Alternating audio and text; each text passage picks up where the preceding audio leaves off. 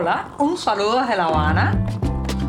Les habla Joanny Sánchez, cubana, periodista, ciudadana, y les traigo este cafecito informativo recién colado y sin azúcar para despertar.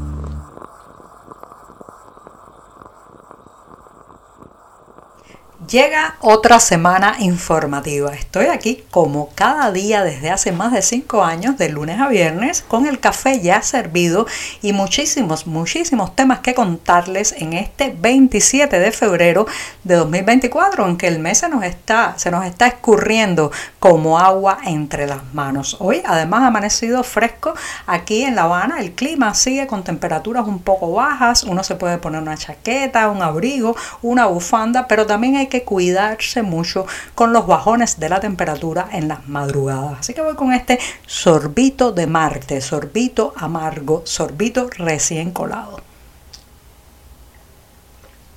Después de este buchito mañanero, sin una gota de azúcar, voy justamente al tema de los ingenios azucareros, los centrales, esas fábricas de azúcar que marcaron la vida de este país, de las comunidades, incluso del ferrocarril. Latíamos prácticamente con la molienda azucarera en estos grandes complejos que no solamente producen azúcar, sino otros derivados también muy importantes. Bueno, pues déjenme decirles que hasta la prensa oficial tiene que reconocer que cada vez más estos ingenios azucareros que una vez fueron, digamos, el rostro de la nación, el símbolo de todo un país y de una nacionalidad, están muriendo poco a poco. Algunos se han convertido en ruinas de hierro retorcidos en mitad del campo cubano, otros todavía logran moler, pero muy por debajo de sus capacidades de antaño. Y ese es el caso del Central Azucarero Ecuador en la provincia de Ciudad Ávila. Un verdadero Hércules,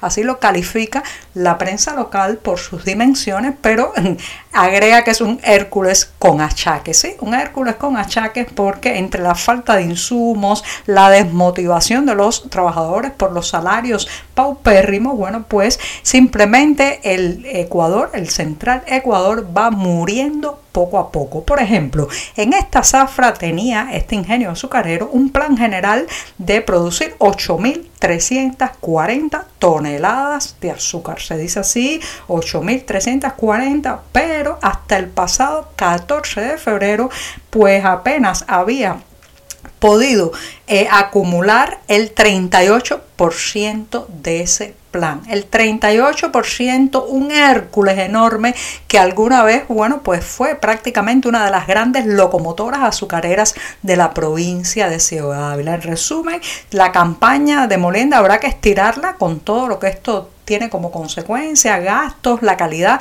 de la caña ya no es la misma en la medida que suben las temperaturas y ahí está el Hércules con achaque tratando de moler lo que no ha podido cuando ya todo el mundo sabe que el plan no va a poder cumplirlo. Si esto es un ingenio en un lugar, imagínense, en esta situación a todo el país y ya podemos vaticinar el desastre que será esta zafra azucarera. Si nos hemos asombrado con los resultados de las anteriores que han quedado incluso por debajo de los números que hace más de medio más de un siglo obtenía esta isla en la zafra, ahora yo creo que ya prácticamente vamos a tener que despedirnos del tema del azúcar como un emblema nacional o como algo vinculado a nuestra identidad. En fin de cuentas, ya sabemos que se está también importando azúcar de otros lugares, incluso esos sitios de venta que se dedican fundamentalmente a los migrantes cubanos para que adquieran productos para sus familiares en la isla, se nutren fundamentalmente de azúcar importada. Y usted podrá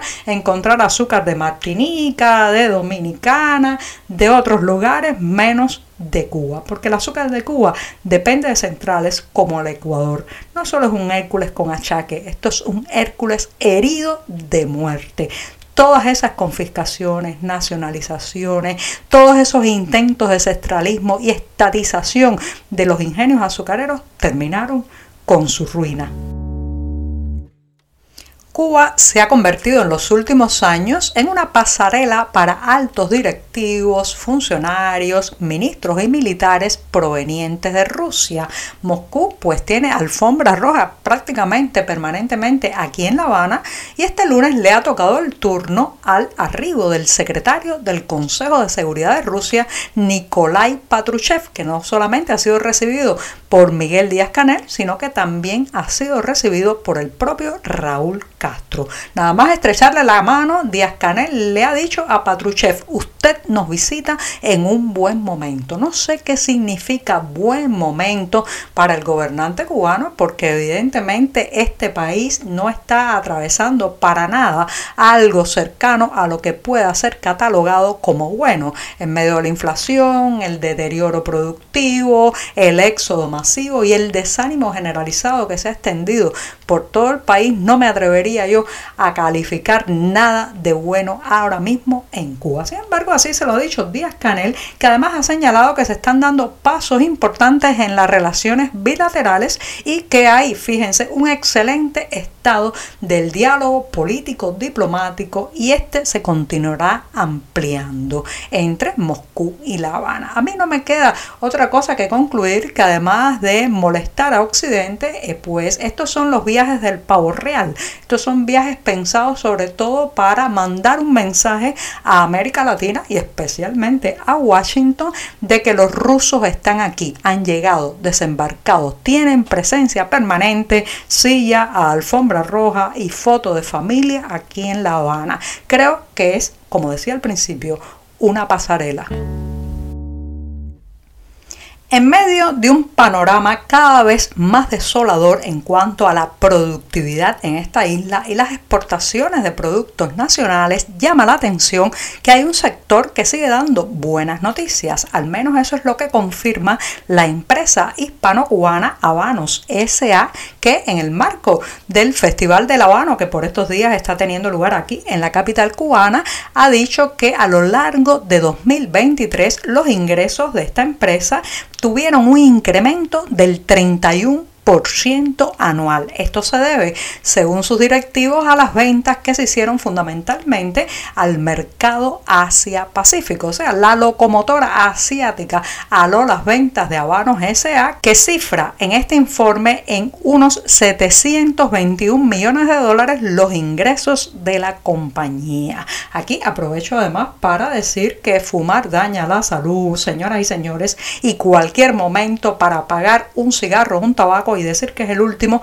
es un magnífico momento. No obstante, tengo que advertir también a aquellos eh, compradores, personas amantes de los puros y los habanos cubanos en otras partes del mundo que no vayan a creerse de ninguna manera que eso es un producto que está a la mano de cualquiera que en Cuba quiera fumarse un buen tabaco. Aquí los fumadores pues tienen muchísimos problemas con eh, la mala calidad del producto que se vende en moneda nacional. Muchas veces tienen que sumergirse en el mercado informal, lidiar con las falsificaciones y también, bueno, pues dedicarse a pagar altísimas sumas por un producto que nace de los campos cubanos y que supuestamente es un símbolo de esta isla y sin embargo los fumadores cubanos la tienen más que difícil para conseguirlo. Llegó el momento de poner punto final a este programa de martes y lo voy a hacer anunciándoles que el próximo 3 de marzo en Madrid, la capital de España, se estará haciendo un homenaje al opositor ruso Alexei Navalny, que ya sabemos murió en extrañas, muy extrañas circunstancias mientras estaba en prisión en Rusia.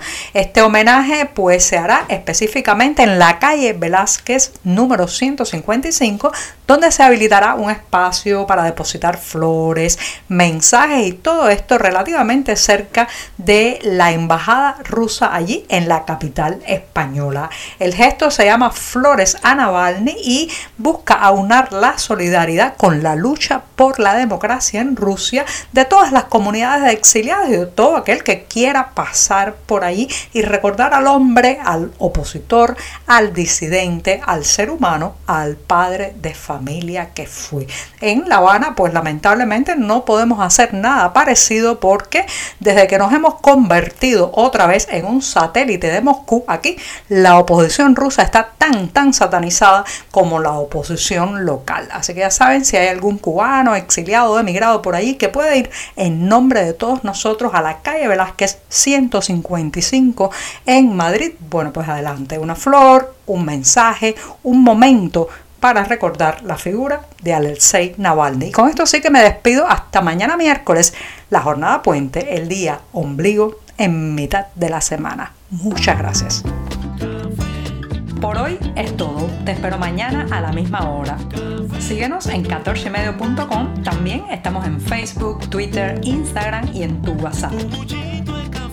No olvides, claro está, compartir nuestro cafecito informativo con tus amigos. Café,